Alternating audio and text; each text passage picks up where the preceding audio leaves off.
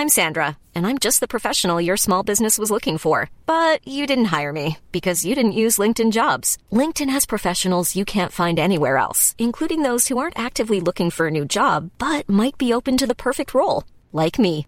In a given month, over 70% of LinkedIn users don't visit other leading job sites. So if you're not looking on LinkedIn, you'll miss out on great candidates like Sandra. Start hiring professionals like a professional. Post your free job on linkedin.com/people today.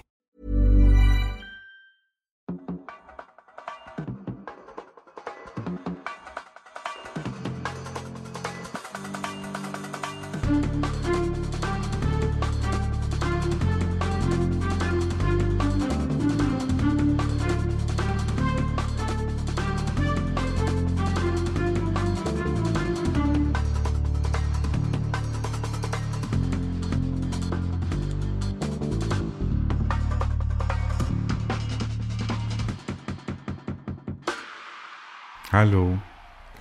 Hi, David. Na, es halt ein bisschen. Ja, geht aber, oder? Geht. Hm? Ich habe jetzt extra alles vollgestellt mit Möbeln. Ich habe jetzt das Sofa auch ausgeklappt. Normalerweise hätte sich hier so eine ganz cleane Ordnung, eher so einen minimalistischen Einrichtungsstil. Du wirst ja beim gepflegt. nächsten Mal sehen, wenn du hier bist. Aber Laminat hat halt den Nachteil, dass es auch sehr halt. Ne? Ja, Aber dafür die Raufasertapeten nehmen wieder ein bisschen was weg. Weniger. Ja. Naja, die sind schon sehr rau. Ich habe hier noch ein, ein Kaugummi. Hm, Entschuldigung. Wird wieder als Unhöflichkeit kritisiert werden, werden, müssen. werden, werden. werden müssen. Ja, herzlich willkommen in meinem neuen, wie soll ich denn sagen? Winterchalet habe ich es ja schon genannt. Ja, Winterchalet, Winterchalet, aber nur in, in der Gedacht. in der äh, Bonusfolge, richtig? Vergangene Woche. Ja, absolut. Da ging es ja um den Umzug. Jetzt sind wir hier. Du bist also das erste Mal auch mit Mikrofon vor mir. Du warst ja der erste Gast. Das muss man sich mal vorstellen. Inzwischen über diesen Podcast in ein unheimliche Vertrauensverhältnis hineingewachsen. Er hat sogar den Schlüssel das erste Mal in das Schloss hineingeführt. Die Schlüsselgewalt, ne? wie wir KirchentheoretikerInnen Ja, Wissen. Für mich bis heute eine der faszinierendsten Geschichten, die Familie, die die Schlüssel zur Grabeskirche hatten wir vielleicht schon in Jerusalem. Du nix so, wir hatten es schon. Wir haben, sind wir auserzählt? Nee. Mhm. Nee, zumindest für 69 Prozent unserer Hörer nicht, weil äh, die sind ja erst in diesem Jahr dazugekommen. In der Season 3, ne? Wahrscheinlich. Wahrscheinlich. Zwei ja, oder drei, auf jeden Fall. Ja. Ich habe die Statistiken auch. Hast du auch gesehen, ne? Habe ich auch gesehen. Ganz interessant, ne? Ganz interessant. Aber wollen wir das jetzt schon Nö. machen? Tage Nö, später. machen wir ich nicht. wollte Ne? gerade nur gucken. Ne? Bin ich jetzt auch nicht. Habe ich dir geschickt. Ich weiß gar nicht, wo ich die hinge irgendwo hingeladen, am Computer oder so. Weiß man nicht. Ist ja alles eins. Wird es noch in unserem großen Jahresrückblick geben? Was Ein paar interessante, ja, planen wir hinter den Kulissen, arbeiten Mhm. wir dran. Das heißt immer, wenn wir, also äh, Code für, äh, wir wissen auch noch nicht so ganz genau. Äh, Wir haben gro- grob als Orientierungen ähm, äh, ein Oberthema. Heute? Und schon, nee, Ach für so. die, für die möglicherweise statthabende Weihnachtsrevue, aber auch das würde ich noch mal kurz offen lassen. Ich bin äh, gefragt worden, worauf ich besonders stolz sei. Und da habe ich gesagt, die Weihnachtsrevue im vergangenen Jahr. Ja, das ist aber jetzt ein alter Hut. Äh, Aber ja, dennoch. muss nach vorne gucken. äh, erfolgreich, äh, erfolgreich. Man muss auch Erfolge feiern. Zum Beispiel GLS hat heute erfolgreich das Paket zugestellt. Kann Nicht auch nicht jeder von sich Nicht behaupten. nur zugestellt, sondern erfolgreich zugestellt. Das finde ich so eine Kleinigkeit, über die ich auch, da, da hänge ich mich, da hänge ich mich dran auf an solchen Dingen. Das finde ich, Ich hoffe nicht. ich bleib kleben. Ja. Ja, stolpert man manchmal auch drüber. Ne? Äh, okay. Ich, ich stolper eher über Benachrichtigungen, wenn es heißt zugestellt und dann ist es nicht zugestellt. Ja. Sondern, und dann heißt es, ja, ja, äh, Nämlich- der Paketdienstleister ist so dynamisch, das kann ich jetzt mal als kleinen Hin- Hint äh, für die, uns LogistikerInnen äh, sagen, ist so dynamisch, dass äh, praktisch die Benachrichtigung schon prophylaktisch kommt. Ja. Äh, oder auch präventiv, damit man nicht auf die Idee kommt, zu denken, es sei vielleicht nicht. noch nicht da. So. Oder es käme nicht mehr. so, Ja, ganz äh, gut. äh, offensichtlich. Mache ich demnächst auch bei Texten oder so, die ich dann zuliefern soll. Dann sage ich, ich habe dir den Text schon geschickt. Ist ja Und dann, der kommt er, Futur dann kommt er 2. drei Tage später. Futur 2 in etwas leichterer Sprache, einfacher Sprache. Das Ist schon ist geschehen. schon da. Ja.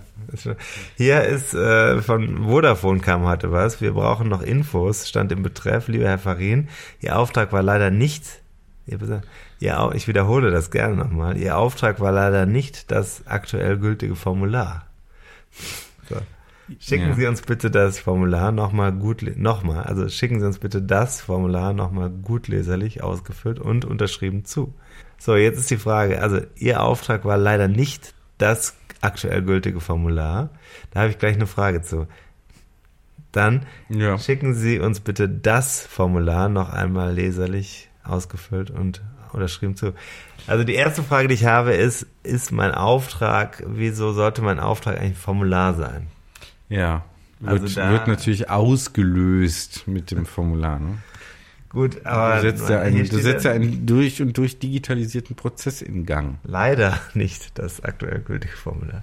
Ja, So, bedauern, dann ja. in, auf der, auf der, hinter der sprachphilosophischen Ebene frage ich mich, wieso bekomme ich von Vodafone ein Formular, das nicht das aktuell gültige Formular ist, um eine Ummeldung zu machen. Also ich habe es ja bei Vodafone geladen. Ich habe es von der Seite geladen. Habe es ausgefüllt mit großem Aufwand und abgeschickt. Jetzt ist es aber nicht das aktuell gültige Formular. Kann ich dir sagen, es sind einfach so ähm, Kollateralschäden der Transformation.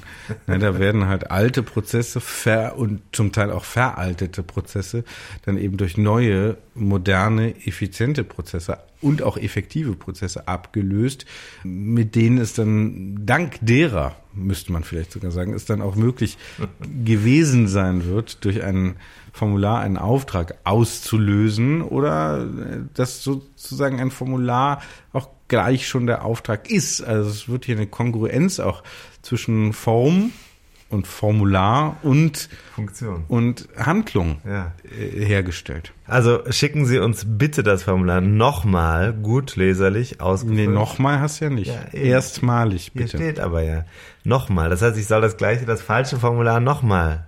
Nee, das richtige nochmal, was ja, dann voraussetzt- das ja schon noch nicht geschickt. Ja, es ist in sich alles, also Kommunikationsberatung für Vodafone sei hiermit offiziell angedient. Habe ich äh, schon äh, dann auch versucht, schon heute zu pitchen. Aber äh, was bei uns ganz einfach ist, anders. Äh, bei uns geht das ja viel einfacher. Man muss gar kein Formular ausfüllen oder ein bisschen. Aber Steady Supporter wirst du bei uns ja super einfach und wir machen sowas nicht. Wir nehmen jeden Antrag an.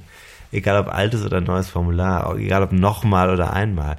Lustigerweise bin ich inzwischen beim Kölner Stadtanzeiger zweimal Abonnent.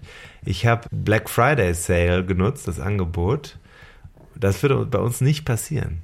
Obwohl, wir haben auch Doppelabonnenten gehabt schon mal.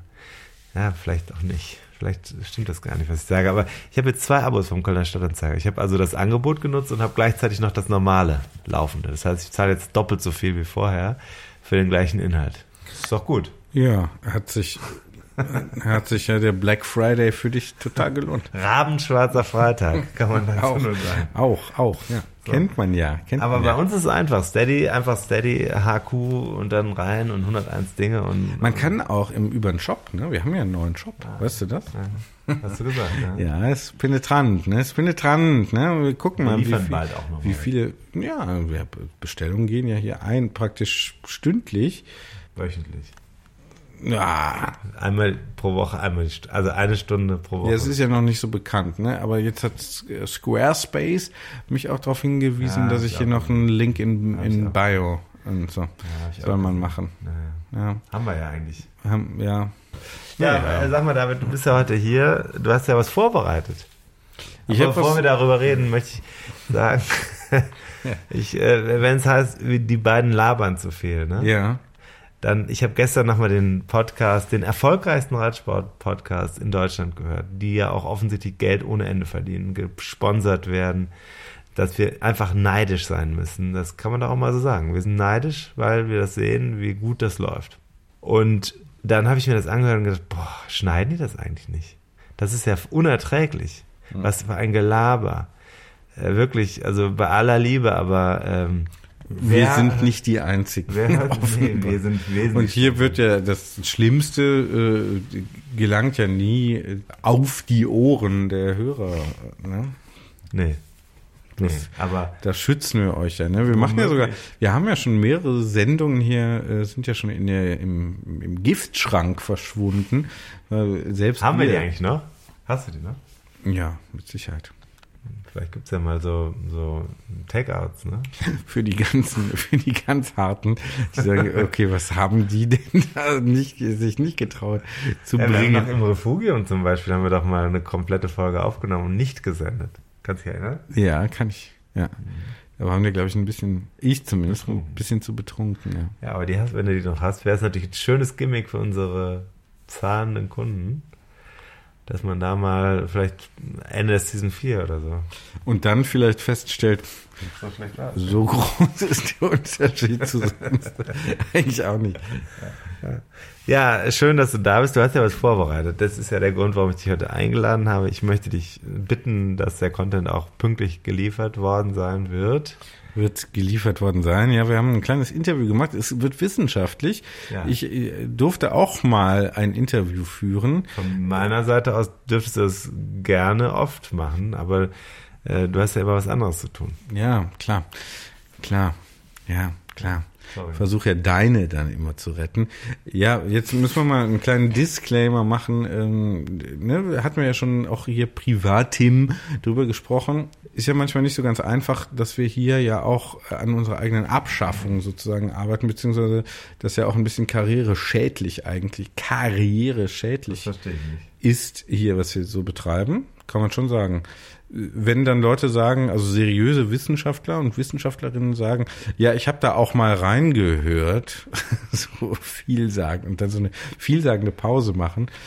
Ich, ähm, was sagst du dann dazu? Dann sage ich, hat der alte Hexenmeister sich doch einmal wegbegeben und nun sollen seine Geister auch nach meinem Willen leben. Sein Wort und Werke merkt ich und und so weiter. Du, ihr weißt Bescheid. Du, ihr, also du, ihr weißt Bescheid, ne? Sag ich dann dazu. Ja, okay. Ich, mir, ich wollte das jetzt nicht. Ich weiß nicht, was du für ein Problem hast. Ich habe kein Problem. Du hast ein Problem. Nee. Du schämst dich für unser Format. Nee, das ist nicht so. Doch, Nein, du ich schämst dich dafür, Nein. dass wir so Nein. sind, wie wir sind. Nee. Nein. Am Ende schämst du dich doch nur für mich. Nein. So. Nee, aber du durfst auch mal ran und du hast dich erst geschämt, weil der Nee. Experte. Lass mich kurz zusammenfassen. Ich kenne dieses Gefühl jedes Mal, weil ich habe ja viel mehr Interviews für diesen Podcast schon gefühlt. Nee, als du. geschämt nicht. Die Leute sagen dann, äh, kann ich das mal sehen, was sie da machen? Dann schicke ich dann immer zwei, drei Links und sage, ja, sie können dann direkt auf 25 vorspulen, weil am Anfang wird relativ viel geredet, hat auch nicht unbedingt was mit dem Thema zu tun. Die Community mag es aber. Jetzt muss man sich mal überlegen, unsere Community existiert ja wirklich, ist ja kein Hirngespinst. Nee, stimmt. Es gibt, es gibt die Community und insofern unsere Community gibt uns recht und äh, unsere Community ist nicht so groß wie von Lady Gaga äh, zum Beispiel. Ja, klar. Ist aber auch nicht erstrebenswert unbedingt. Also ich finde, wir haben in, in beide Richtungen äh, Ruf zu verlieren. Auf die Formel habe ich, hab ich gebracht. Ja, in Richtung Unterhaltung und Richtung Information. So, das ist doch die sind doch die Kerntugenden hier der der Volksaufklärung. Ja, Journalismus. Ja. Ähm, eben unterhalten und Aber wir machen doch informieren. beides äh, in mustergültiger Manier. Ja, ja, sogar mit, sagen wir mal, ja, wir können es ja sogar unterlegen, also äh, die Hinter- Daten unterfüttern können wir es sogar äh, wissenschaftlich hier, also unsere, unsere Datenrapper sagen ja, und damit meine ich nicht, also mit W, ne? Da. Übrigens, aber zum Thema Rappen auch, ne? Hören ja auch, unsere Hörer hören gerne deutschen Hip-Hop. Absolut. Und deutschen Pop. Deutschen Hip-Hop, deutschen Pop und Irgendwas anderes noch. Pop. Pop, ja. Pop. Pop ist natürlich jetzt auch ein ziemlich generisches Wort. Ja, aber ich weiß genau, was gemeint ist.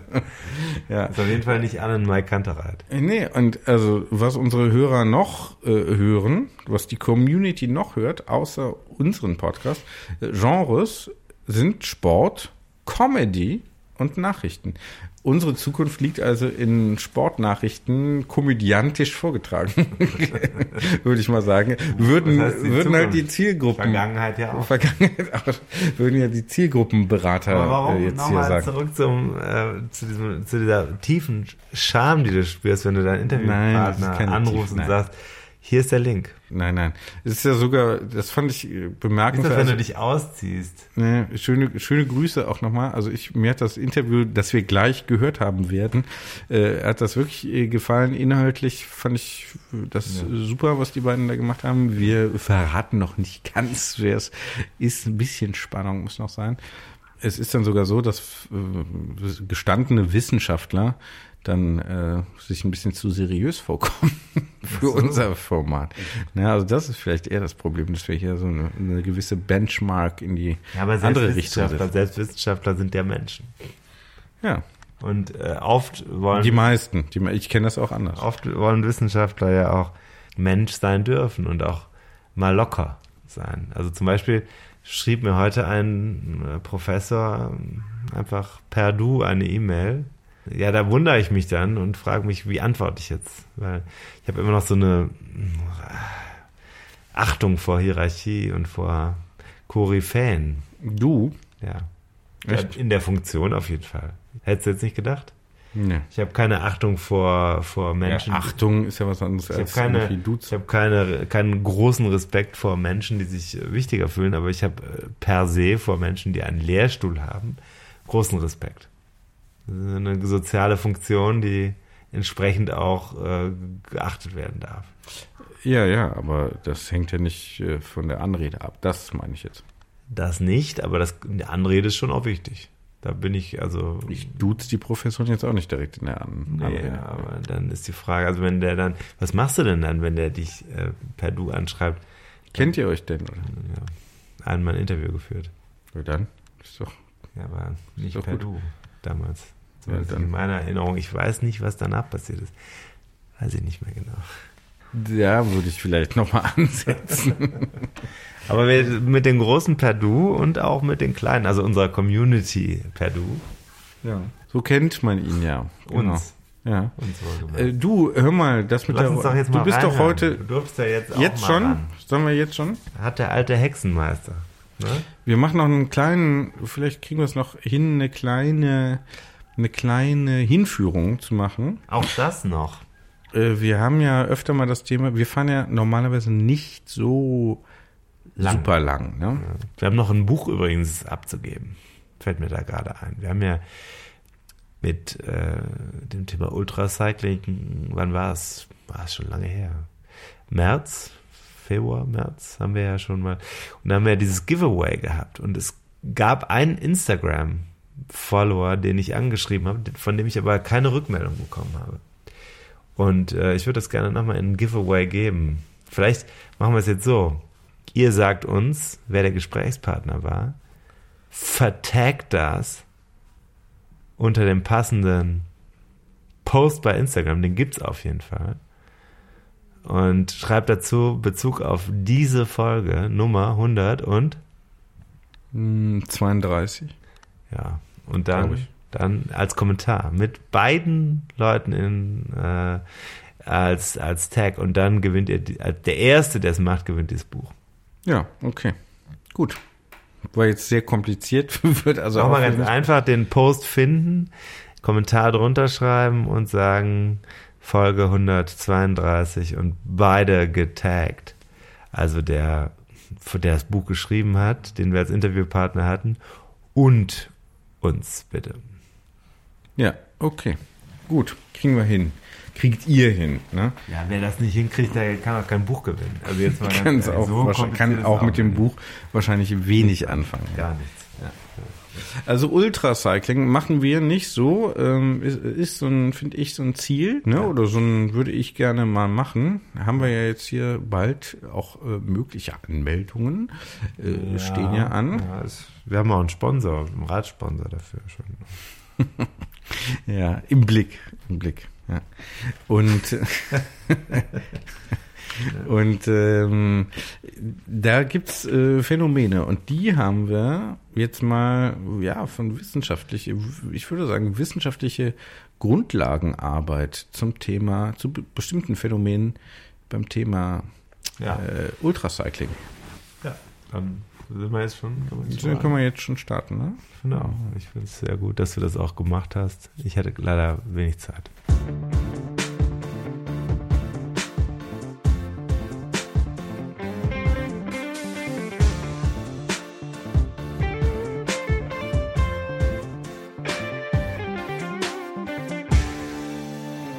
Bin mit zwei Menschen verbunden. Einer davon heißt Fiona, einer davon heißt Philipp. Fiona, Ladies First, wo erwische ich dich gerade? Von wo bist du zugeschaltet? Hallo, ich bin zugeschaltet aus West Lafayette, Indiana in den USA. Ich habe hier gerade eine neue Stelle angefangen und wir sprechen während meiner Arbeitszeit. Oh, ja, vielen Dank. Neue Stelle als Ärztin, so viel darf ich verraten. Ne? Äh, nee, tatsächlich Wissenschaftlerin. Wissenschaftlerin, Ähm, an ja. der Purdue University und ich forsche hier zu künstlicher Intelligenz in der Medizin, Ah, in der okay. interventionellen Medizin, in der Mhm. Genau, aber gut, äh, mit Medizin hat's auch zu tun, okay. Philipp, dich erwische ich gerade äh, da, wo viele von uns, glaube ich, ganz gerne wären gerade, nämlich im Urlaub. Äh, Wo bist du? Ja, genau. Hallo erstmal. Ich Hi. kompensiere die Fiona und bin gerade wirklich im Urlaub auf den Kanarischen Inseln auf Fuerteventura. Sehr schön. Und sonst aber in Innsbruck an der Universität, richtig? Korrekt. Ja, wir wollen gleich über eine Studie sprechen mit einem, ja, etwas komplizierten Namen. Nennen wir gleich den Titel. Erstmal aber möchte ich euch kurz vorstellen, Fiona, du bist nicht nur Wissenschaftlerin jetzt in den USA, sondern auch wahrscheinlich etwas bekannter als Ultraradfahrerin. Du hast 2019 das Transcontinental Race gewonnen als erste Frau überhaupt. 2022 warst du dann die schnellste Frau. Wie kamst du zum extremen Radfahren? Magst du das mal kurz erzählen? Ja, klar, gerne. Ich bin eigentlich immer schon gerne aktiv gewesen, habe gerne Sport gemacht. Fahrradfahren gehörte immer dazu. Zuerst als Pendelstrategie in die Schule, in die Uni und dann irgendwann kam ich über Triathlon zum Rennradfahren und ähm, habe dann gemerkt, dass ich irgendwie gut darin bin, lange Strecken zu fahren und dass mir das auch echt Spaß macht zu sehen, wie sich die Landschaft ändert um mich rum. Ja, das einfach so als Reisegefährt zu verwenden, das Fahrrad und nicht nur als ähm, ja, Sportgerät sozusagen. Dann habe ich irgendwann 2018 vom Transcontinental Race gehört und habe mich dann angemeldet. Dann kam irgendwie eins zum anderen und dass ich da ähm, dann so erfolgreich war, war tatsächlich eine Überraschung für mich. Ähm, aber es macht mir immer noch sehr viel Spaß. Ja, ich freue mich einfach, wenn ich Länder dadurch entdecken kann. Dass das jetzt sogar zu Forschung geführt hat, ist nochmal ähm, eine super schöne Sache gewesen, weil ich dadurch tolle Leute kennengelernt habe, ähm, wie den Philipp, wie ähm, Jana Kesenheimer, wie Andreas Kronbichler und die ganzen anderen Kollegen, die dabei waren bei dieser Studie, als auch, dass wir dabei wirklich interessante Ergebnisse rausfinden konnten. Mhm. Über die wollen wir gleich noch sprechen. Philipp, dich frage ich auch noch kurz. Äh, Du hast mir eben schon im Vorgespräch kurz verraten, äh, so extrem äh, wie die Fiona oder so lange Distanzen bist du normalerweise nicht unterwegs, ne? Äh, ja, nee, also überhaupt nicht. Mhm. Ähm, nicht nur normalerweise, sondern gar nicht. Gar nicht, ja. Ich, Mhm. ich fahre auch Fahrrad, kann Fahrrad fahren und fahre auch wirklich gerne Rennrad, aber alles nur auf so einer Hobby-Ebene. Ähm, ja, also mir macht der Radsport auch extrem Spaß, aber das äh, fernab vom, vom, vom Ultra-Business auf jeden Fall. Mhm. Ja, so, dann steigen wir direkt ein in die Studie. Was war denn, Philipp, magst du mal anfangen? Was war denn Ausgangspunkt der Studie? Was war so die, was war so der Anlass, überhaupt diese Studie durchzuführen? Beziehungsweise wollen wir erstmal den Titel nennen.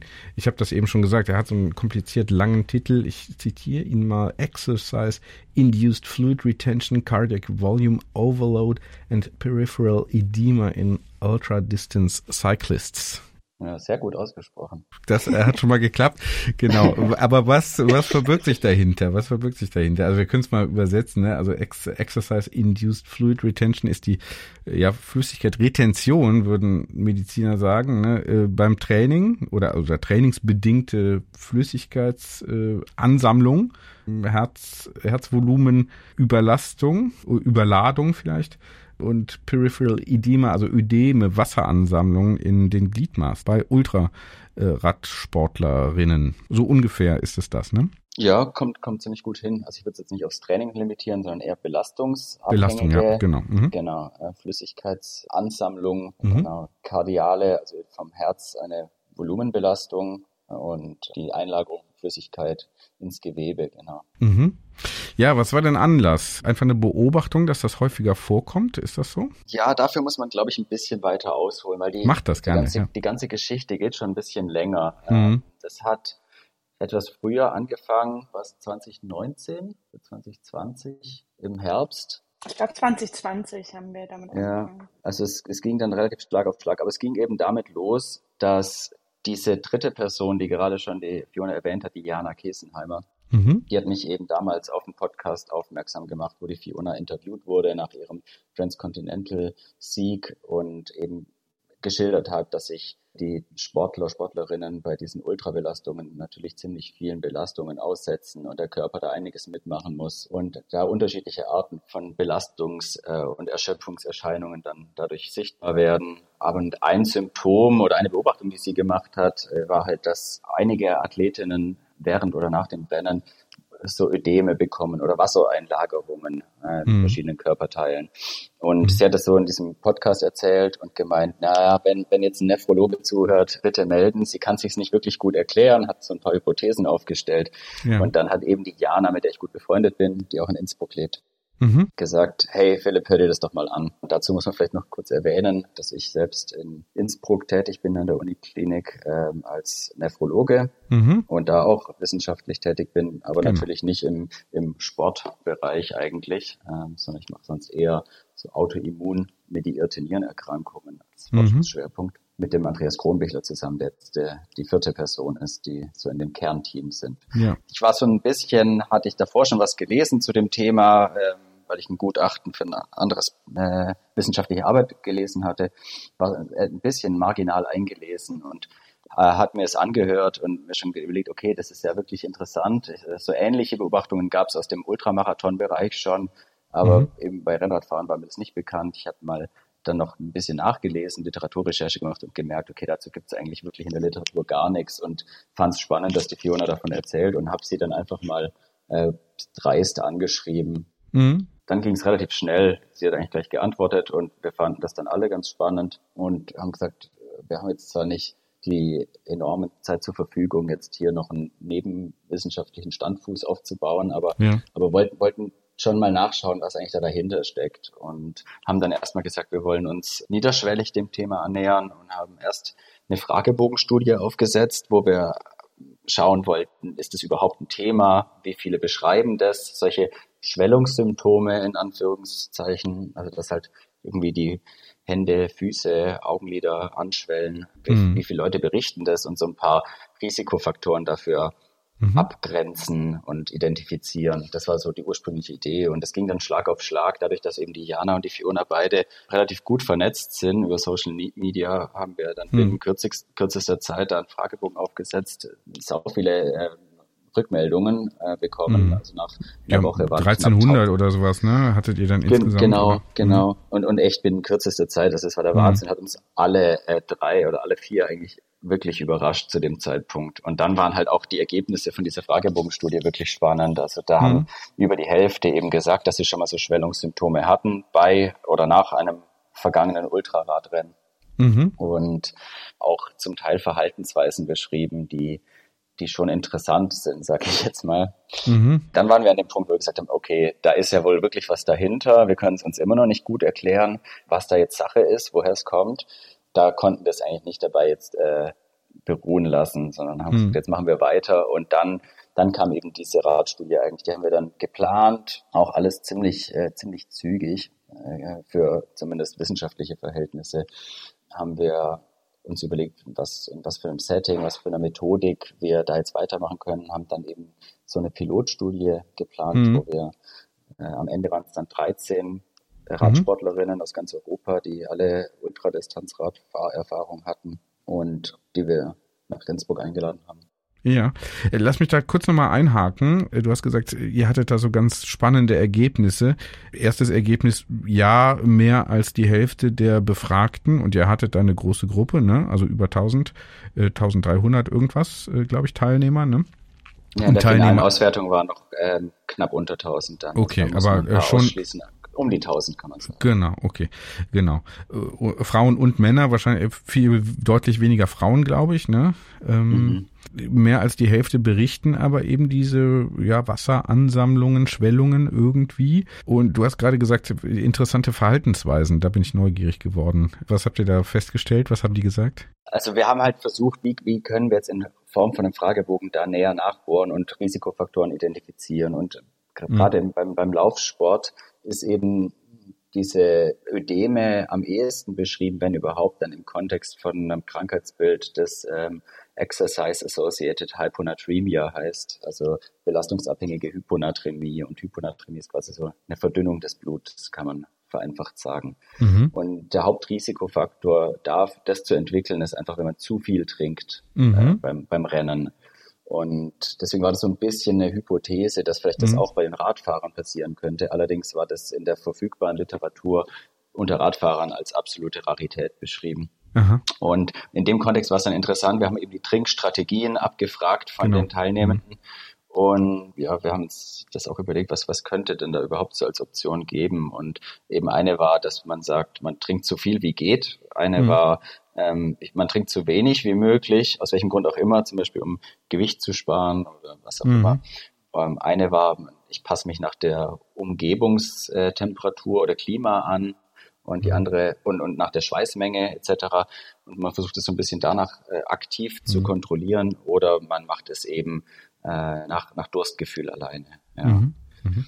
Und da war eben schon überraschend, dass, ähm, glaube ich, 40 Prozent angegeben hatten, dass äh, sie so viel trinken wie möglich. Mhm. Was was für mich persönlich jetzt nicht intuitiv ist. Ich kann mir das nicht vorstellen, dass man das wirklich praktiziert. Auch nicht so ganz warum. Das haben wir auch nicht erörtert, warum das die Menschen machen. Aber in Anbetracht dessen, dass es eben zu so Flüssigkeitseinlagerungen kommt und dass es äh, zumindest bei Marathonläufern auch als ähm, eindeutige Empfehlung ist, dass man das nicht tun soll, äh, fand ich schon interessant, dass es doch nicht so eine große Menge an Sportlern gibt, die das tun. Mhm. Ja, und wir haben ja auch ansonsten noch ganz äh, interessante Verhaltensweisen aufdecken können. Das war einfach eine sehr große Stichprobe an Ultraradsportlern. Das heißt, ja. wir konnten auch mal überhaupt charakterisieren, wer ist das eigentlich, der oder die Ultraradsport macht? Wie ist die Geschlechterverteilung? Mhm. Da, da, sehen wir ja bei den Rennen, dass es nur zehn Prozent Frauen sind, auch wenn Rennveranstalter zum Beispiel äh, Maßnahmen ergreifen, die die Beteiligung von Frauen erhöhen soll. Mhm. Aber ja, es scheinen wirklich nur zehn Prozent Frauen zu sein, zum Beispiel. Mhm. Also auch sowas konnten wir rausfinden. Mhm. Und dann, was ich persönlich auch ganz spannend fand, war zum Beispiel ähm, die Einnahme von Schmerzmitteln während ja. oder im Kontext von Ultraradsport. Und da konnten wir rausfinden, dass in unserer anonymen Umfrage rund ein Drittel der Teilnehmenden angegeben hat, ähm, Ibuprofen einzunehmen. Und mhm. wenn man dann noch in Betracht zieht, dass Ibuprofen ein Schmerzmittel ist, das über die Niere verstoffwechselt wird, und das in hohen Mengen auch durchaus Schäden an der Niere verursachen kann, ist das natürlich auch was, was man, äh, wenn man über die Niere nachdenkt und über Belastungen der Niere in Betracht ziehen kann. Mhm. Genau, also ein Drittel ist viel, ne? Aber da, klar, das äh, hört man ja auch immer wieder mal, prophylaktisch mal eine Ibuprofen vor, weiß nicht, 100, 150, 200 Kilometer Fahrten ist ja durchaus auch im Amateur-Hobby-Segment keine Rarität. Ne? Ja, da gibt's auch gute Untersuchungen oder auch wissenschaftliche Publikationen zu Marathons, wo im mhm. Rahmen von Marathons, wo ja auch ein Großteil der Teilnehmenden Amateure sind, dass da eben auch viele prophylaktisch Ibuprofen einnehmen. Und mhm. ähm, ja, es war interessant, dass wir das so, ich sag mal, in Zahlen fassen konnten, auch im Ultraradsportbereich. Mhm. Ich möchte dich nochmal fragen, der Philipp hatte dich dann einfach, äh, er sagt einfach mal frech angeschrieben. Ähm, wie fandest du das? Was hast du gedacht? Was war so die erste Reaktion? Dachte, ach, ist das spannend oder auch, äh, nee, äh, musste er dich erst überzeugen? Wie hast du, wie hast du das wahrgenommen? Das war total super. Also ich meine, ich bin im Bereich der Chirurgie mhm. ärztlich äh, tätig und ich war damals auf der Intensivstation. Also es war mhm. so ein bisschen eine anstrengende Phase auch ähm, in meiner Weiterbildung. Mhm. Und es war total cool, dass da jemand reagiert hatte auf den Podcast. Und dann, ähm, Philipp hat ja auch nicht nur so einen Zweizeiler geschrieben, sondern das hat er jetzt nicht so dargestellt. Philipp hat ähm, quasi eine Literaturübersicht zusammengefasst, was er mhm. alles schon so weiß zu dem Thema, was seine Gedanken wären dazu und wie man das untersuchen könnte. Und ja, das war einfach eine total coole E-Mail. Mhm. Und dann äh, fand ich das persönlich einfach total schön, wie schnell das alles auch ging. Also ja. man denkt immer, Wissenschaft ist ein schnelles und dynamisches Feld. Das stimmt auch in manchen Bereichen, aber häufig ist es dann schon so, wenn man kooperieren möchte und ähm, Partner sucht für wissenschaftliche Untersuchungen, dass das sehr lange dauern kann. Also ich spreche ja. über viele Monate bis Jahre, bis sowas mhm. mal losgeht, ähm, ja. in meiner Erfahrung. Mhm. Und das war einfach total cool, dass von der ersten E-Mail von Philipp bis letztlich zu Beginn der Studie weniger als zwei, drei Monate vergangen sind. Mhm. Das war unheimlich dynamisch und unheimlich schön und es war auch einfach persönlich, glaube ich, total nett, ähm, da diese Zusammenarbeit zu starten. Und das ist auch ja einer der Gründe, glaube ich, dass, dass wir jetzt so viele Folgeuntersuchungen, Folgestudien noch ähm, in die Wege geleitet haben, dass wir einfach, glaube ich, persönlich sehr gut auskommen.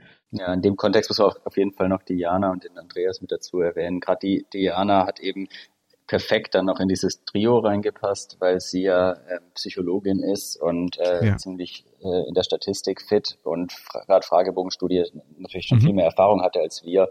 Und so hat einfach diese diese Kombination im Team extrem gut funktioniert zu dem Zeitpunkt.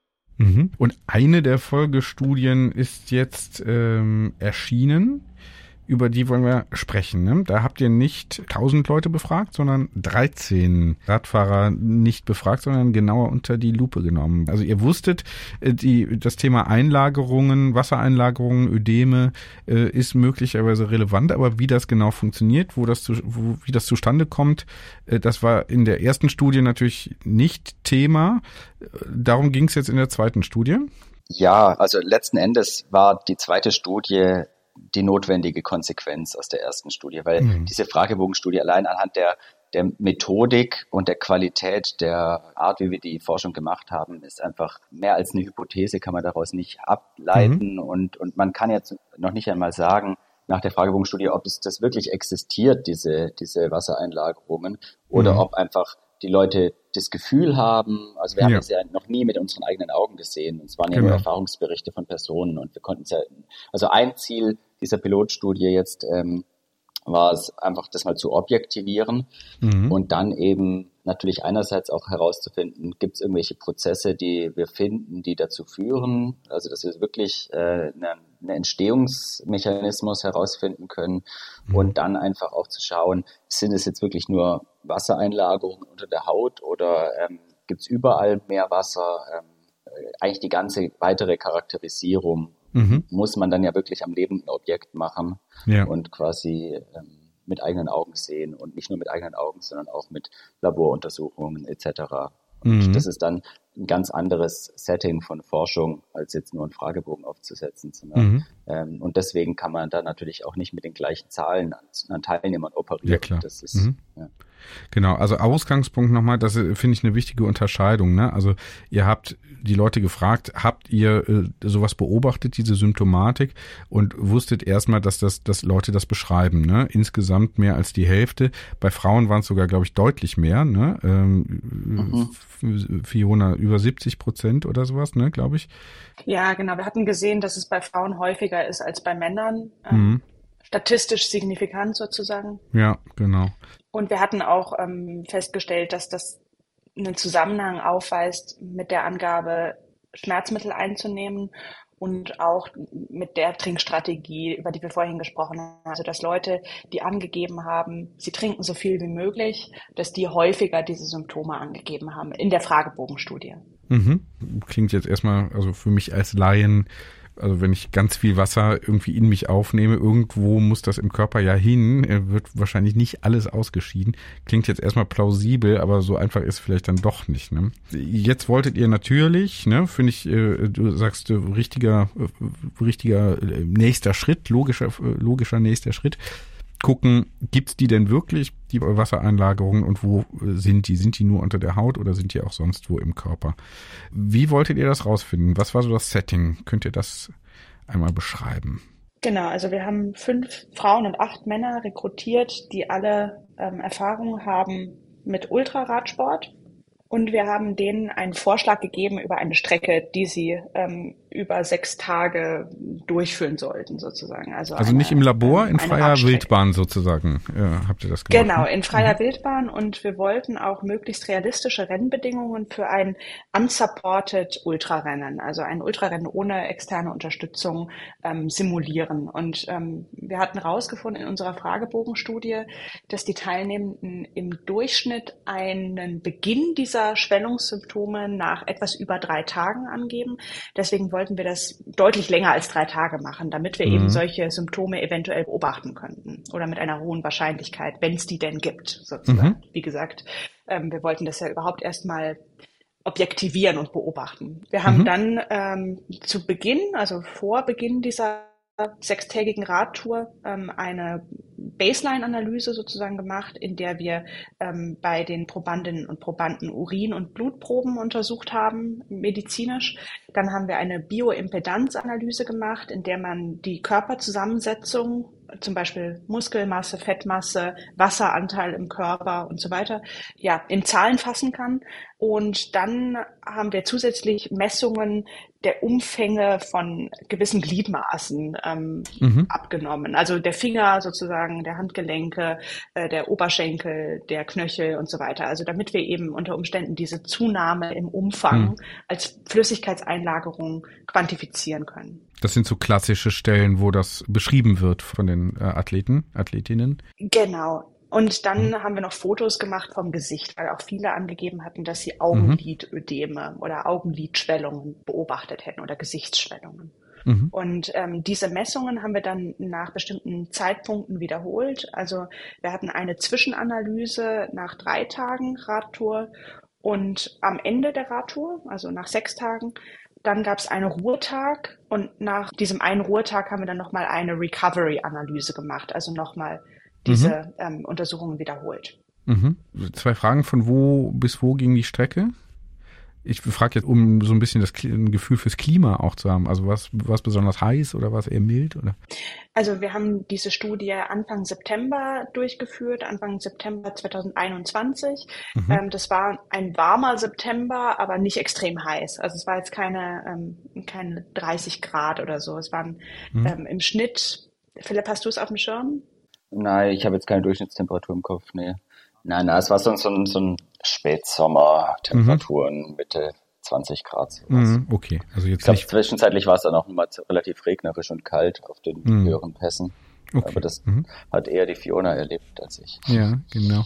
ähm, genau, sag nochmal, äh, von wo bis wo ging die Strecke?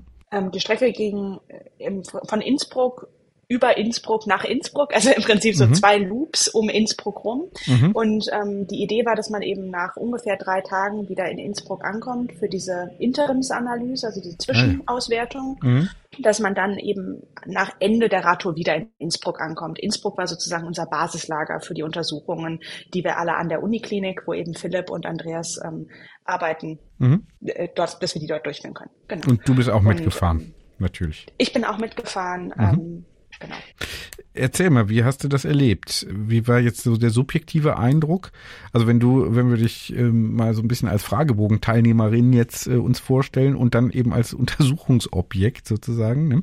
würdest du sagen, dein subjektiver Eindruck ist dann sozusagen objektiviert worden oder gab es da große Unterschiede? Wie war das? Also äh, das war schon realistisch. Wir hatten auch die Probandinnen und Probanden darauf hingewiesen, dass sie idealerweise so fahren sollen, wie sie in einem Ultrarennen fahren würden. Also Mhm. ähm, so weit sie können am Tag oder zumindest ähm, weit am Tag. Und ähm, im Durchschnitt sind die Probandinnen und Probanden in den sechs Tagen 1200 Kilometer gefahren Mhm. mit ähm, zum Teil deutlich über 20.000 Höhenmetern. Also es war ein bergiger Track, den wir auch vorgeschlagen haben. Hm. Also so Ähm, 200 Kilometer äh, Distanz am Tag ungefähr. Hm? Ungefähr, ja, so etwas über 200 Kilometer am Mhm. Tag und rund 4000 Höhenmeter. Mhm. Ähm, Das ist Am sehr Tag, ordentlich, ja. ja. Mhm. ja. ja, ähm, etwas Mhm. unter 4000. Ähm, Mhm. Genau.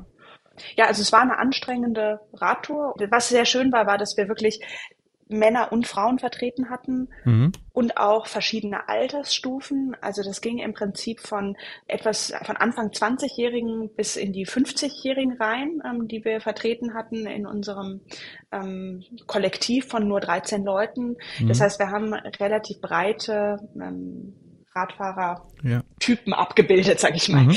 Und ähm, ja, also für mich war das eine, ein total schönes Erlebnis. Ich war noch nie so lange in den Alpen unterwegs gewesen am Stück. Ähm, ich bin selbst nicht ähm, in den Alpen aufgewachsen oder habe jemals Mhm. dort gewohnt.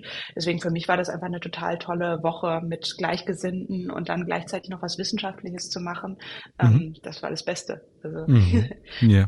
Philipp, jetzt wollen wir natürlich mal erste Ergebnisse wissen. Wir haben, sind ja jetzt unterwegs mit der Fragestellung, entstehen diese Ödeme, entstehen diese Wassereinlagerungen? Wie ist denn die Antwort? Also Interimsmessung und äh, also nach drei Tagen und nach sechs Tagen müssen wir jetzt wissen. Darf ich noch kurz einen Einschub zum, zur Durchführung der Studie? Ja, ja, Weil es vielleicht auch noch ähm, relevant ist. Äh, und zwar ist das Ganze dann noch ne, ein bisschen größer geworden, als äh, es von uns anfangs geplant war. Wir haben dann nämlich eigentlich ein Kooperationsprojekt dann gemacht mit zwei Tiroler Firmen, eins davon ein Startup-Unternehmen, Mhm. und haben dafür dann auch großzügiges Fördergeld vom, vom Land Tirol bekommen, um die Studie Mhm. zu finanzieren. Und das sollte hier nicht unerwähnt bleiben. Mhm. Und zwar wurde es dadurch nochmal spannender, das Projekt, weil wir einerseits ein IT-Unternehmen, Webcrossing ähm, aus dem Innsbrucker Raum und äh, eben noch ein Startup-Unternehmen mit dem Namen Urisalt, die haben jetzt einen anderen Namen, heißen IonSend und die machen eben so Handheld ähm, Point-of-Care-Testgeräte, mit denen man Elektrolyte im, im Urin selbst messen kann. Ah, okay. Und ähm, wir haben Ein- eben Hm. so Eine Frage schon beantwortet, äh, hätte ich jetzt gleich noch danach Ah, ja. gefragt, wie man das unterwegs eigentlich äh, misst, aber Genau. super, genau. Mhm. Ähm, und das, das war dann nochmal was relativ Außergewöhnliches in dem ganzen Projekt. Und eben ne, zu diesen Messzeitpunkten in der Klinik, wo wir quasi die Baseline, die Interim, die Post-Ride an, an Zielankunft und die Recovery-Analyse dann danach nach Erholungszeit hatten, haben wir eben auch noch relativ viele Daten bekommen in Echtzeit-Tracking quasi von jedem Fahrer vom Rad weg. Also die ganzen Umfangsmessungen wurden in diese extra programmierte App eingetragen, die Mhm. Fotodokumentationen, aber auch Trinkmengenprotokollierungen von jedem Tag, wie viel man trinkt, wurde darauf aufgezeichnet. Und eben von jeder Harnabgabe, die wurden quasi in Bechern gesammelt und dann die Harnelektrolyte gemessen. Mhm. Auch von jedem Tag, von jedem, von eigentlich jeder Urinprobe. Ähm, und das ist sicherlich noch was relativ Außergewöhnliches. Mhm. Ja, äh, Fiona, wie war das? Das stelle ich mir ziemlich lästig vor, aber klar, ihr hattet natürlich ein wissenschaftliches Ziel, ne? Aber äh, das heißt mit einem Maßband, äh, was das, das war schon auch in der in der Lenkertasche. Ja, genau. Und dieses Harntestgerät äh, war auch in der Lenkertasche und Ja. ein Becher, in den man dann äh, wiederholt pinkeln konnte. Mhm. Ja, Ja. also das war halt interessant. Ich glaube, wir haben da halt auch einfach ähm, eine coole Aktion draus gemacht. Es war, äh, wir hatten eine WhatsApp-Gruppe mit den Teilnehmenden und da Ja. kam dann das eine oder andere lustige Bild auch ähm, Ja. durch so in dieser in dieser Phase während der Studie. Aber Davor, aber klar, dabei ist, und äh, danach. Äh, ne? Genau. Ja, aber ach, für mich war das ganz gut, weil ich nicht so oft pinkeln muss. Ähm, Also es war nicht, äh, nicht so oft, dass ich da jetzt während der Fahrt messen musste. Aber trotzdem natürlich super spannend und die Daten, die wir da generiert haben, sind wirklich einzigartig. Mhm. Ja, ich bin gespannt. Wir wollen ja jetzt mal hören. Äh, was ist damit, Philipp? Ja, also ähm, was man eben sieht, ist, dass es kontinuierlich über die Tage hinweg bis zur Zielankunft schon dazu führt, dass das Gesamtkörperwasser zunimmt. Das Gewicht bleibt grob stabil im Durchschnitt bei den Fahrern. Also das Körpergewicht bleibt stabil. Sie nehmen aber im Schnitt etwa zwei Liter Gesamtkörperwasser zu. Das ist was, was man so in der Bioimpedanzanalyse mit so einer mhm. speziellen Waage bemessen kann. Mhm. Vor allem Fettmasse nimmt eben ab. Das Gesamtkörperwasser, das haben wir eben gesehen, verteilt sich einerseits wirklich auf das Blutvolumen, also es zirkuliert insgesamt mehr Plasmavolumen und das, wir sehen eben auch Zeichen von so Wassereinlagerungen im Körper. Also die ähm, Körperumfänge haben zugenommen, vor allem an den Knöcheln, an den Händen, an den Fingern und auch an den Augenlidern und im Gesicht hat man deutliche Zeichen von Wassereinlagerungen gesehen. Also das war schon mal auf jeden Fall ziemlich interessant, das festzustellen. Und was man eben auch gesehen hat, ist, dass vermutlich als Konsequenz von diesem erhöhten zirkulierenden äh, Blutvolumen äh, kommt es auch zu Belastungszeichen vom Herzen. Da mhm. ähm, sieht man einerseits so einen ganz charakteristischen Blutmarker, der für zum Beispiel auch bei Herzinsuffizienzpatienten, also wenn eine mhm. Herzschwäche erhöht ist, das kann aber eben auch ohne dass das Herz eine Schwäche hat, auftreten, weil durch die Dehnung der Herzkammern wird der freigesetzt, also bei Belastung. Und das hat man eben auch gesehen, dass der deutlich erhöht ist bei eigentlich allen Athletinnen. Mhm. Und man sieht auch im Herzultraschall, was auch durchgeführt wurde, dass auch die rechten Herzabschnitte ebenfalls ähm, an Volumen zugenommen haben. Also mhm. da haben wir auf, auf quasi mehreren Ebenen Hinweise dafür gesehen, dass ähm, mehr Wasser im Körper ist und das sich über verschiedene Kompartimente verteilt. Also mhm. eben nicht nur als, als Wassereinlagerung im Gewebe unter der Haut dann äh, auftritt, sondern wirklich auch im Kreislauf mehr Wasser ist. Mhm. Und zwar auch, wie ihr vermutet habt, ab drei Tagen und ab sechs Tagen und also sechs Tage dann mehr. Ist das der, so der Peak oder? Die meisten Messwerte haben wir nur an Tag drei, sechs und sieben. Das heißt, wir können nicht genau sagen, ob es jetzt ähm, an welchen Tags wie viel zugenommen hat. Wir sehen mhm. aber, dass sich zwischen Tag drei und Tag sechs ein kontinuierlicher Anstieg noch weiterfindet mhm. und dass manche Parameter sich ähm, in den zwölf bis 24 Stunden Erholungszeit schon anfangen zu erholen, aber auf jeden Fall nicht zurückgehen auf das Ausgangsniveau und dass aber andere andere Marker ähm, auch nach, nach 24 Stunden noch, noch im Begriff zu steigen sind oder sich noch, äh, noch keine Erholungstendenz zeigen. Also das war eine, eine relativ ähm, eindrucksvolle Erkenntnis, eben dass selbst nach zwölf Stunden sich hier noch nicht alles erholt hat mhm. und dieser Prozess eben eher nachhinkt. Das ist aber auch was, was wir gesehen haben in, in den Umfragen, davor in der Fragebogenstudie, dass, dass oft auch diese Wassereinlagerungen subjektiv äh, zum Teil erst nach dem Rennen richtig auftreten, ein oder zwei Tage später. Mhm. Jetzt ist natürlich die Frage, was heißt das? Ne? Das ist jetzt erstmal ein Befund, oder? Das ist erstmal ein Befund, genau. Und ich mhm. glaube auch, das ist eine ganz wichtige Message, die man bei jeder Öffentlichkeitsarbeit mit solchen wissenschaftlichen Daten betonen muss, ist, dass generierte Daten von so einer kleinen Pilotstudie mit so wenig Probanden immer sehr mit Vorsicht zu interpretieren sind. Also wir haben sehr starke Hinweise, dass das passiert und mhm. dass es so, zu so Überwässerungen kommt. Aber Rückschlüsse jetzt zu ziehen, dahingehend, was das für eine Bedeutung hat, ist es jetzt gesundheitsschädlich, was bedeutet mhm. es für den Radfahrer mhm. und vor allem aber auch, was Handlungsanweisungen zu treffen, was genau. sollten die Radfahrer jetzt tun, da muss man extrem vorsichtig sein und das mhm. ist sicherlich noch zu früh, da jetzt Empfehlungen abzugeben. Mhm. Aber du hast Überwässerung schon gesagt, das klingt jetzt erstmal nach einem zu viel, äh, habe ich jetzt rein interpretiert, ist vielleicht einfach nur der Befund, es steigt an, es ist ähm, genau, es ist es ist mehr als ohne und mehr als davor und mhm. es wird dann auch wieder weniger. Mhm. Ähm, ich glaube, das erste, was für mich so ein bisschen vielleicht nicht überraschend war, aber was schon wichtig ist, ist zu sehen, dass es eben wirklich zu dieser Flüssigkeitsanlagerung kommt, äh, was vielleicht für viele gar nicht so intuitiv ist, weil man eigentlich mhm. eher mit dem Ausdauersport assoziiert, dass man halt ja, austrocknet oder dehydriert. Ja, genau, genau. genau. Mhm. Und das ist, glaube ich, einfach schon mal so die erste wichtige Message ist, dass das überhaupt existiert. Also dass, ja. dass, dass diese Radfahrerinnen nicht Gefahr laufen, auszutrocknen, in Anführungszeichen, sondern dass eher das Gegenteil der Fall ist. Mhm. Und das ist eben auch was, was man recht gut bei diesen äh, Ultradistanz-Rennläufern, also äh, Marathonläufern sehen kann. Mhm. Ob es jetzt gut ist oder nicht und was für Konsequenzen hat, das ist eben nochmal eine viel schwieriger zu beantwortende Frage. Also tatsächlich wird es in gewisser Weise, ist es ja ein physiologischer Prozess, den der Körper macht beim Sport und es wird alles auch seinen Sinn und Zweck haben, zumindest bis zu einem gewissen Grad. Also es gibt einen Grund, wieso erstmal Flüssigkeit zurückgeholt wird ähm, und, in, und der Körper beim, beim Sport am Anfang erstmal mehr Flüssigkeit äh, an Bord hat, sage ich mal. Mhm. Die Gefäße gehen auf im ganzen Körper, die Muskeln, die Haut wird mehr durchblutet, man kann besser Wärme abgeben, ähm, die Organe werden besser perfundiert. Also das hat alles sicherlich seinen Sinn und Zweck, aber möglicherweise ist es eben über diese vielen Tage und mit die unzureichenden Pausen dazwischen halt einfach dann doch too much, mhm. könnte ich mir vorstellen. Aber mhm. Das wäre so eine These, ne? Frage ich gleich noch nach, ne? Äh, worauf das so hinauslaufen könnte. Mhm. Ähm, Fiona, äh, dich würde das wahrscheinlich aber auch interessieren, ne? Äh, ich äh, wollte aber auch äh, erstmal noch eine andere Frage stellen. Fiona, hast du als aktive Extremsportlerin Unterschiede beobachtet bei dir selber, je nachdem, äh, weiß nicht, vielleicht hast du mal mehr getrunken, mal weniger, immer nach Durst getrunken oder dann eher äh, doch nach einem System oder so.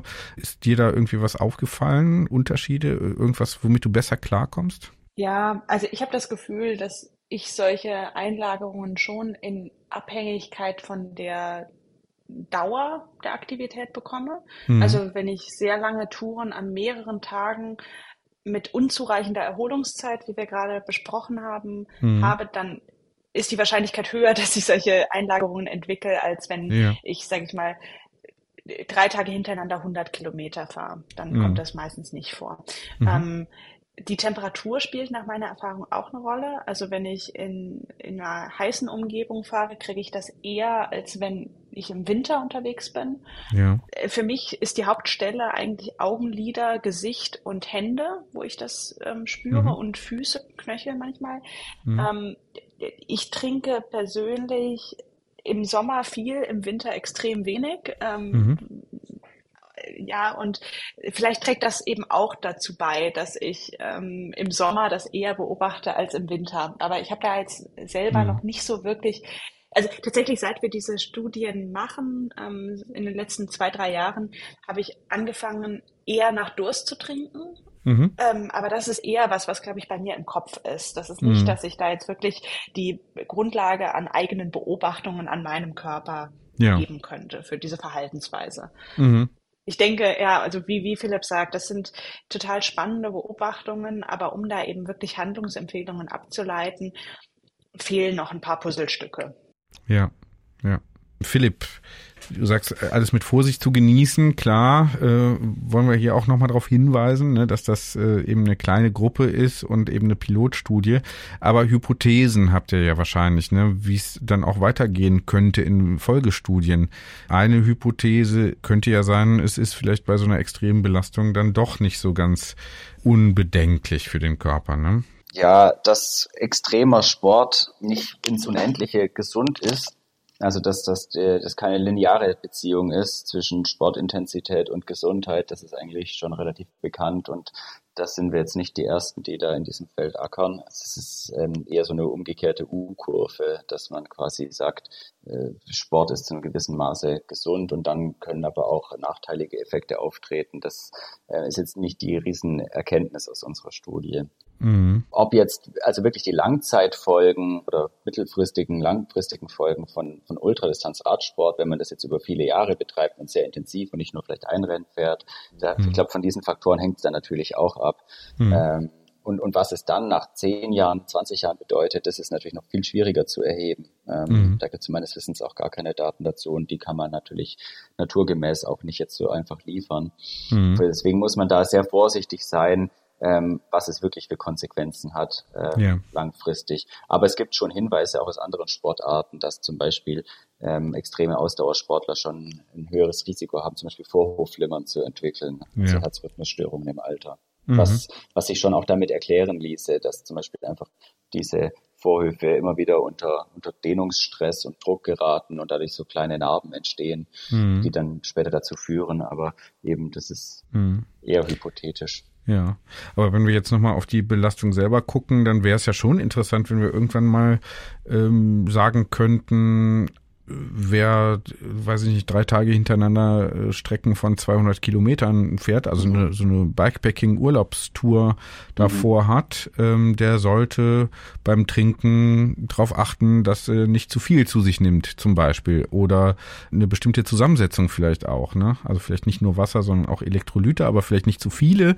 davon. Ne? ne? Also so konkrete Handlungsempfehlungen wären ja wahrscheinlich mhm. das, was viele wollen, aber da müssen wir wahrscheinlich noch ein bisschen warten, oder? Ja, äh, genau. Aber das, das könnte wirklich ein Ziel von, von Folgeprojekten sein, zu sagen, jetzt wollen wir wirklich den Einfluss der einzelnen Faktoren und vielleicht auch der einzelnen Verhaltensweisen näher untersuchen. Man muss echt nochmal betonend sagen, dass die Trinkmenge dann am Ende in unserer Studie jetzt zumindest, zumindest ähm, gar nicht, gar keinen signifikanten Einfluss hatte. Mhm. Also mhm. das war zwar aus der Fragebogenstudie so ein bisschen eine Quintessenz, aber in, in dieser Pilotstudie jetzt selbst war das Trinkmengenprotokoll eigentlich nicht ausschlaggebend. Mhm. Ähm, wobei das Design der Studie jetzt auch nicht explizit darauf ausgelegt war, die Trinkstrategie näher zu, den Einfluss davon näher zu untersuchen. Dafür müsste man dann wirklich eine interventionelle Studie machen und äh, zwei Gruppen haben, die unterschiedlich trinken und dann schauen, wie sich da dann die Parameter mhm. entwickeln. Also unsere Studie war nicht konzipiert dafür, um den Einfluss des Trinkverhaltens zu untersuchen und deswegen ist auch da wieder jetzt können wir keine Aussage dazu treffen. Aber es ist, sagen wir es mal so, naheliegend, dass die Trinkverhalten schon eine Rolle spielt, aber das haben wir jetzt nicht gesehen in unserer mhm. Kohorte. Mhm.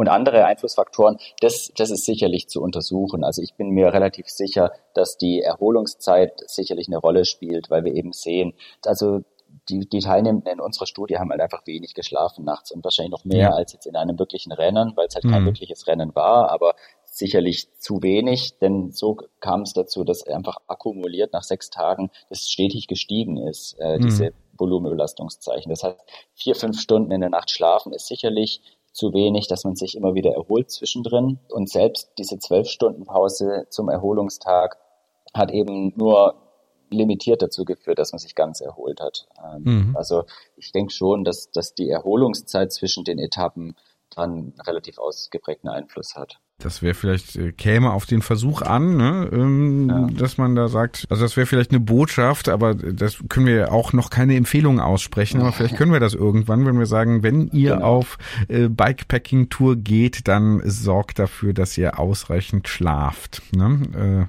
Äh, klar, in einem Rennen ist das was anderes, ne? aber für den, für den Hobbyathleten, den wir hier und die Hobbyathletin, die wir hier ja auch ansprechen wollen, ähm, können wir eben noch nichts sagen.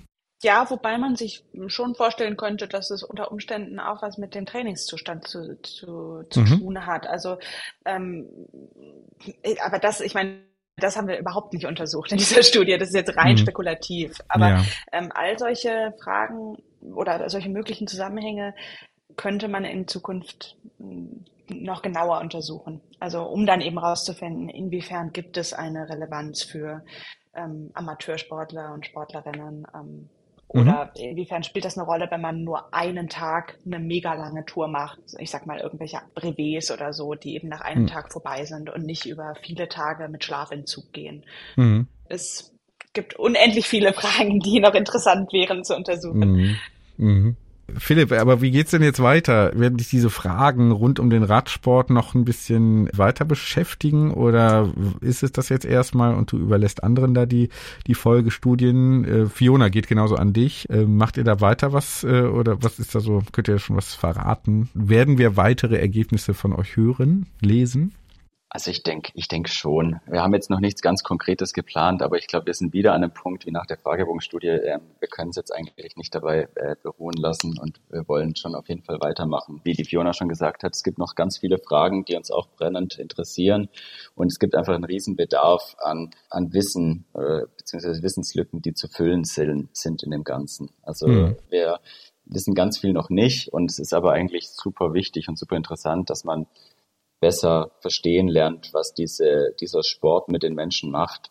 Mhm. Weil einfach angesichts der Tatsache, dass immer, immer mehr Menschen das tun und auch immer mehr Menschen das auch auf eine extreme Weise tun, es ist, glaube ich, schon absolut wichtig, das besser zu verstehen, was da alles mit dem Körper passiert. Mhm. Und eben es ist ein Feld, wo noch ganz wenig geforscht wird und wir genießen diese Zusammenarbeit gerade miteinander sehr. Es ist wirklich super produktiv, es macht Spaß, mhm. wir sind alle ziemlich motiviert und wir werden sicherlich weitermachen.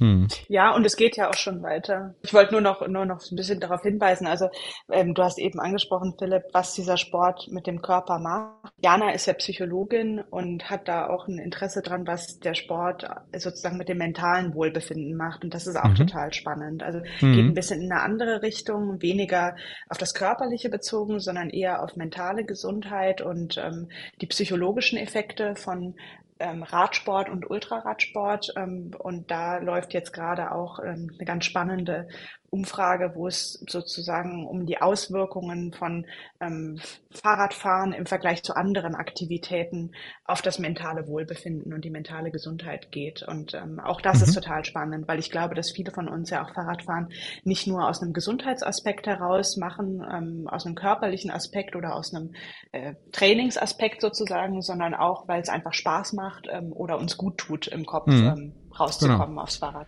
Genau, äh, aktive Meditation oder sowas, ne, äh, könnte man sagen. Zumindest gibt's so Zustände.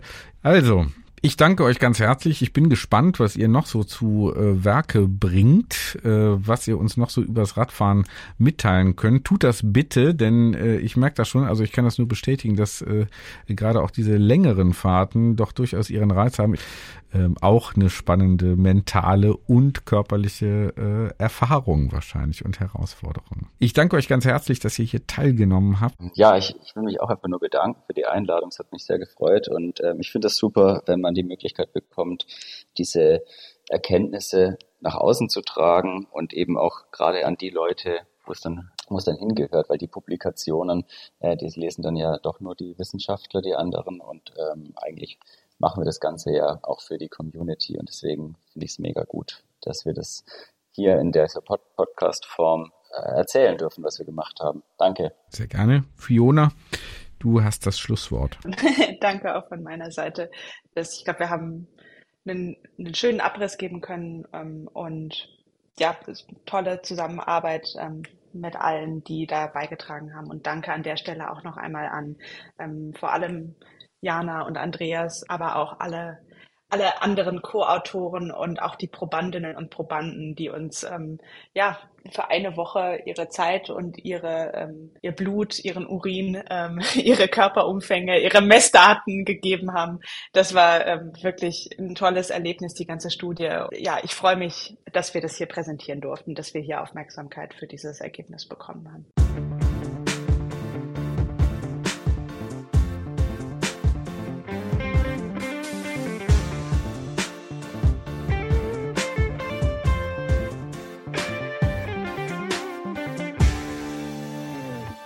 So, haben wir jetzt gehört. Und was ist bei dir so hängen geblieben, Tim? Ich finde das mit dem Gewicht interessant. Ich hätte das nicht gedacht. Ich hätte gedacht, man verliert Gewicht unmittelbar. Äh, ich habe das auch vorher gelesen, die, das Paper dazu, diese Kurzform, und fand das spannend, dass dieses ja offensichtlich die Flüssigkeit eingelagert wird. Und was bedeutet das eigentlich? Also wenn ich das jetzt dauerhaft durchführe, wenn ich jetzt also das ganze Jahr lang Ultracycling mache, dann äh, habe ich eine Herzinsuffizienz, lager Wasser ein. Also das wollen wissen wir noch nicht. Wissen wir nicht. Wissen aber ich finde es eine interessante Frage, ne? Wie daraus hervor, also jetzt wirklich. Äh, es gibt, das kam ja auch vor, äh, rüber, ja. ne, dass es da also tausend äh, interessante weitere Forschungsfragen sich ja. daraus ergeben, ne? Gut, dass du das gemacht hast. Und gut, äh, also gut, dass wir jetzt sage ich nochmal Credit an äh, deinen Bruder, der hat uns damals darauf hingewiesen.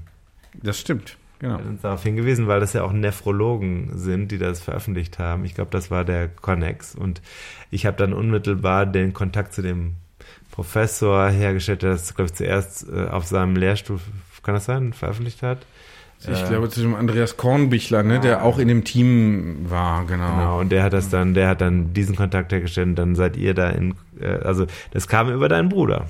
Stimmt. Und das war sogar an einem Feiertag und es wurde sofort geantwortet. Ich habe die E-Mail geschickt und es kam sofort eine Antwort. Ja, so. So ist es, wenn, wenn Leute für ihre, ja, ihr Hobby was ja auch der Beruf ist, brennen. Praktisch wie wir. Ja, Ja, wir sind ja unsere, wer das bei uns im Shop auch nochmal nachlesen möchte, das ist ja dokumentiert alles. Also wir behaupten ja jetzt nicht Dinge, die nicht stimmen. Nein. Äh, umgekehrt, wir behaupten Dinge, die stimmen. Öffnungszeiten des Shops Montag bis Sonntag. Ja, 0 bis 24 Uhr. Selbstredend. Oder 24 bis 0. Aber die Frage ist ja auch, das ist übrigens was, was ich nie verstanden habe. Wenn ich eine Kfz-Versicherung kündige, die läuft dann bis zum 31.12. 24 Uhr. Wann beginnt die neue Versicherung? 0 Uhr 1. 0 Uhr am 1. äh, 0 Uhr 1 ist zu spät. Das ist dann um 0 Uhr und 29 Sekunden.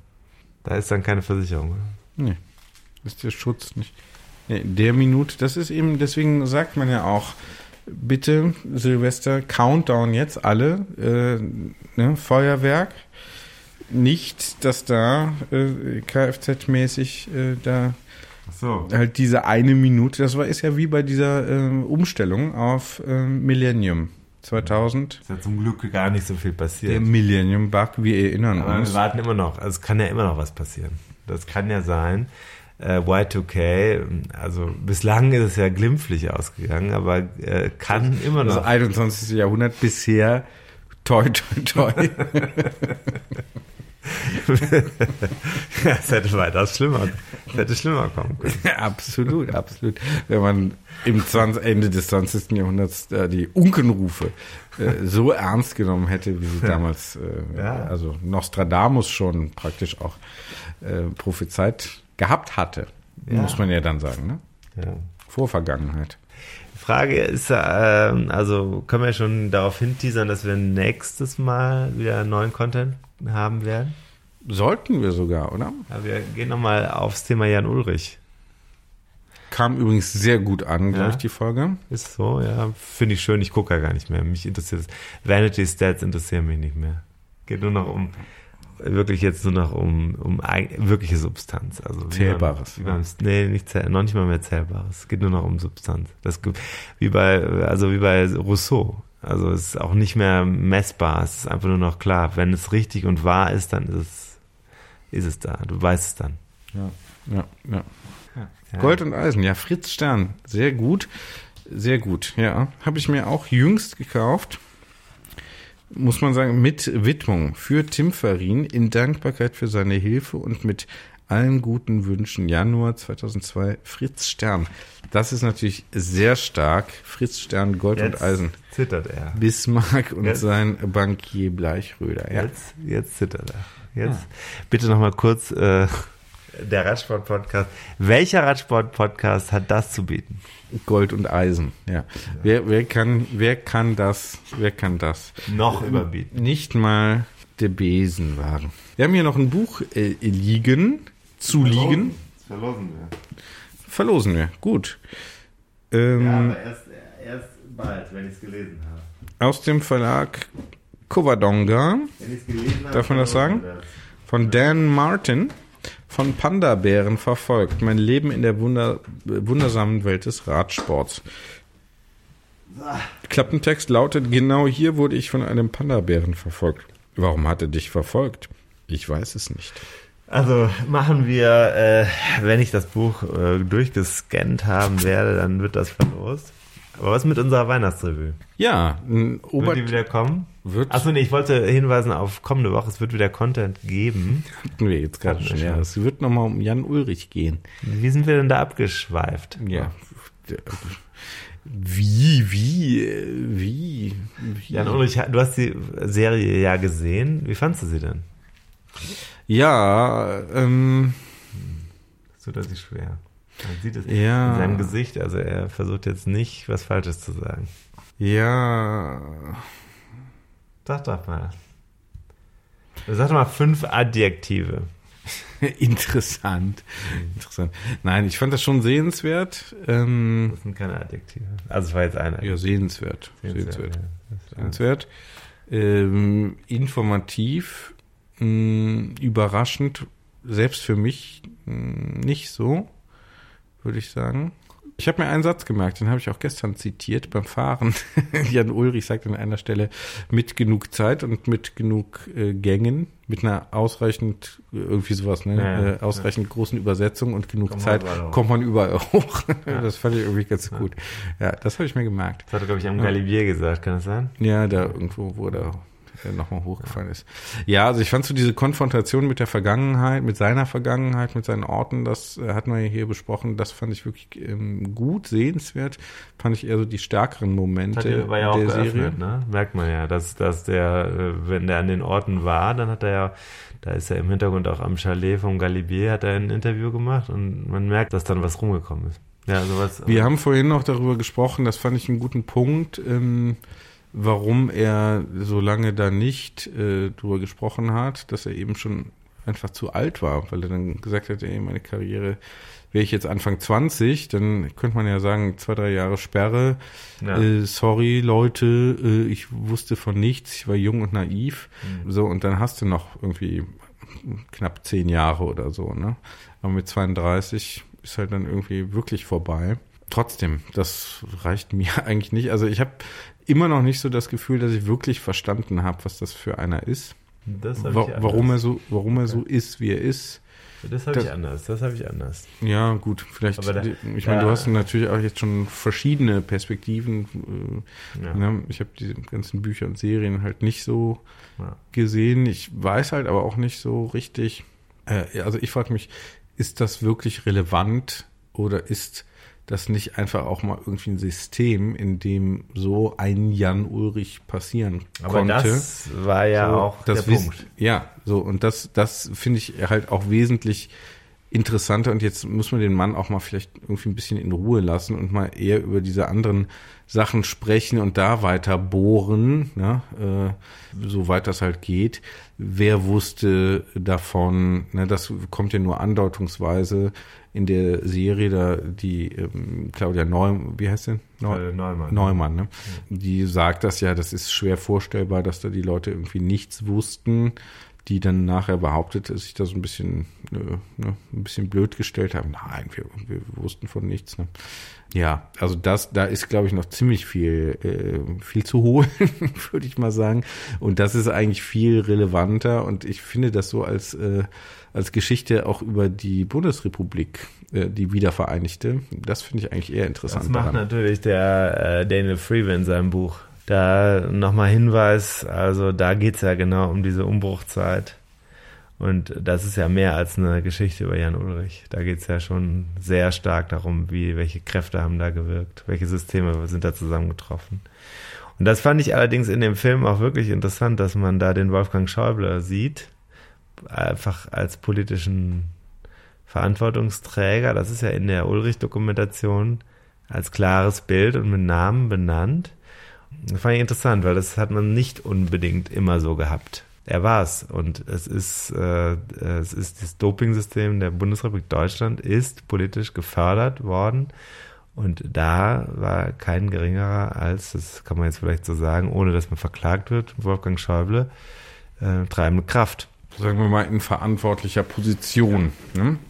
Ja, Treibende Kraft wiss- wissen wir aber nicht die, genau. Doch, aber wir wissen, dass der Druck auf das äh, Sportsystem, Medaillen zu produzieren, politisch gemacht war und das, was dann umgesetzt wurde, ein Dopingsystem in der Bundesrepublik war. Und das ist bekannt. So.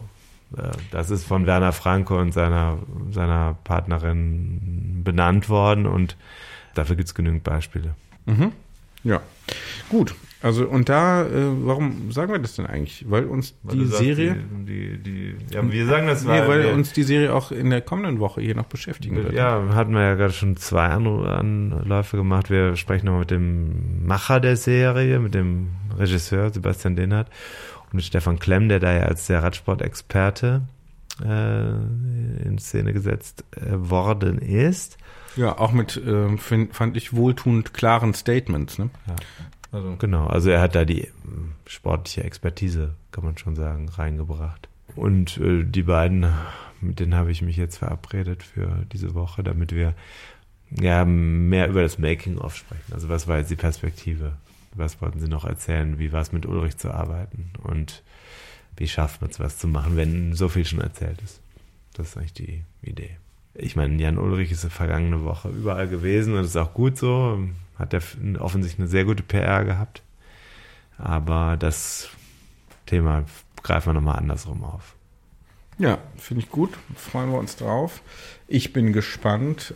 Und danach haben wir noch was? widmen wir uns noch dunklen Kapiteln im Radsport, das kann ich auch sagen. Dunklen, sehr dunklen Kapiteln unserer Geschichte. Ja, da freue ich mich natürlich drauf.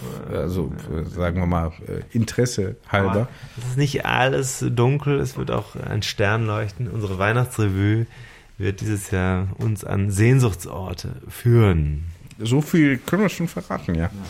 Ja, an Sehnsuchtsorte führen, weiß ich nicht genau. Gedacht, Doch, gedacht, gedacht, ja. gedacht also auf jeden Fall. Ja Reisen.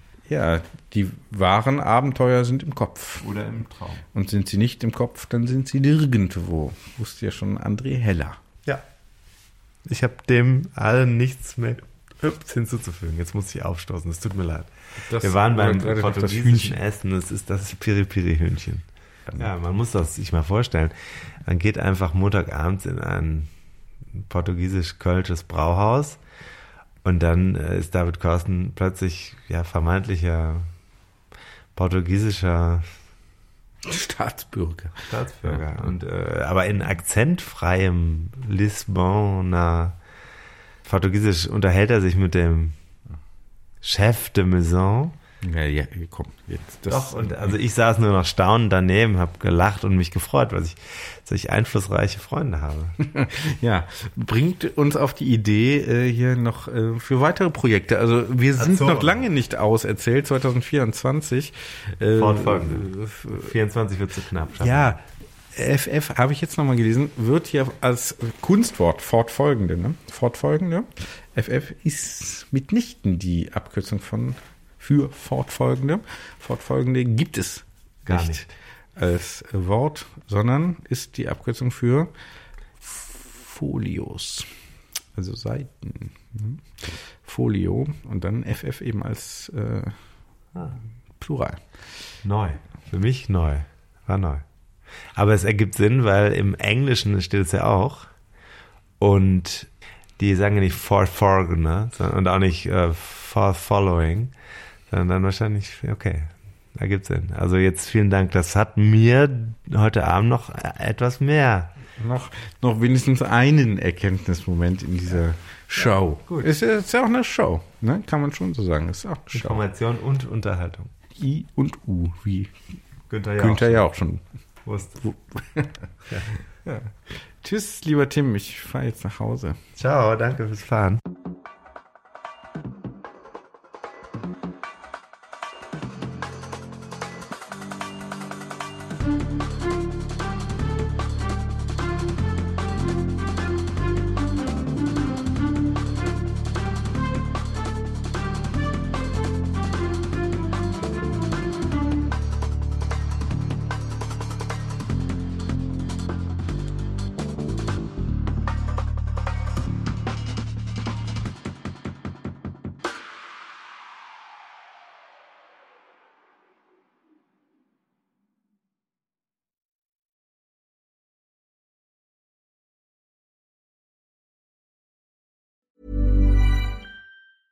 Hey, it's Paige DeSorbo from Giggly Squad. High quality fashion without the price tag. Say hello to Quince.